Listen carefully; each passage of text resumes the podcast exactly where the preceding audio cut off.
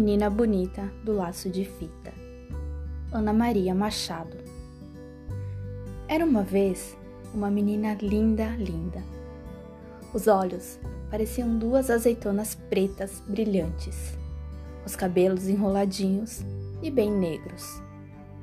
A pele era escura e lustrosa, que nem o pelo da pantera negra na chuva.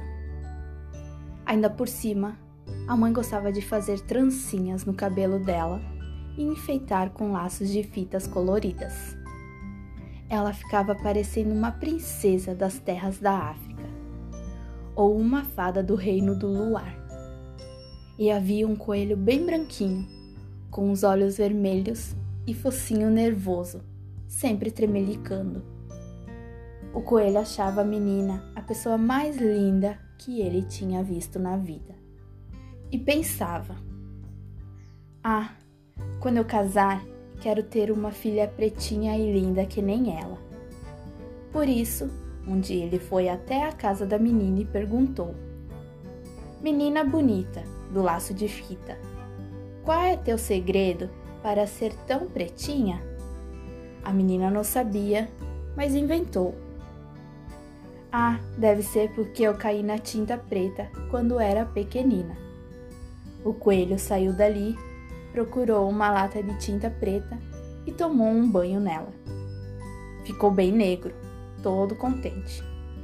Mas aí veio uma chuva e lavou todo aquele pretume. Ele ficou branco outra vez. Então ele voltou lá na casa da menina e perguntou outra vez: Menina bonita do laço de fita, qual é o teu segredo para ser tão pretinha? Menina não sabia, mas inventou. Ah, deve ser porque eu tomei muito café quando era pequenina. O coelho saiu dali e tomou tanto café que perdeu o sono e passou a noite toda fazendo xixi. Mas não ficou nada preto.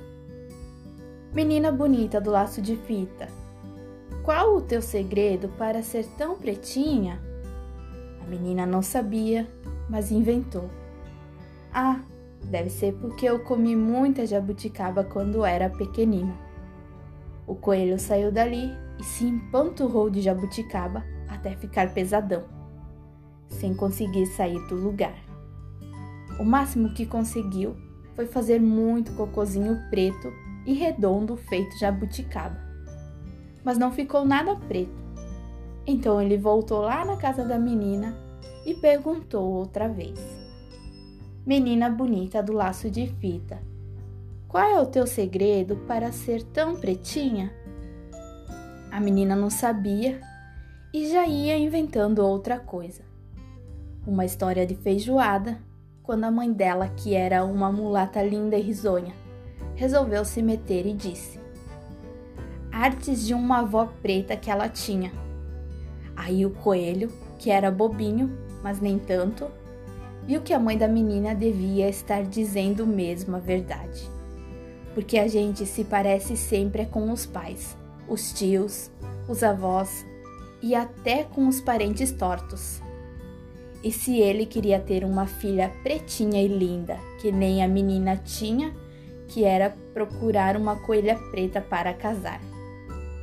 Nem precisou procurar muito. Logo, encontrou uma coelhinha escura como a noite que achava que aquele coelho branco uma graça. Foram namorando, casando e tiveram uma ninhada de filhotes. Que coelho, quando desanda ter filhote, não para mais. Tinha coelhos de todas as cores: branco, branco malhado de preto, preto malhado de branco e até uma coelha bem pretinha. Já se sabe, a filhada da tal menina bonita que morava na casa ao lado. E quando a coelhinha saía de laço colorido no pescoço, sempre encontrava alguém que perguntava: Coelha bonita do laço de fita, qual é o teu segredo para ser tão pretinha? E ela respondia: Conselhos da mãe da minha madrinha.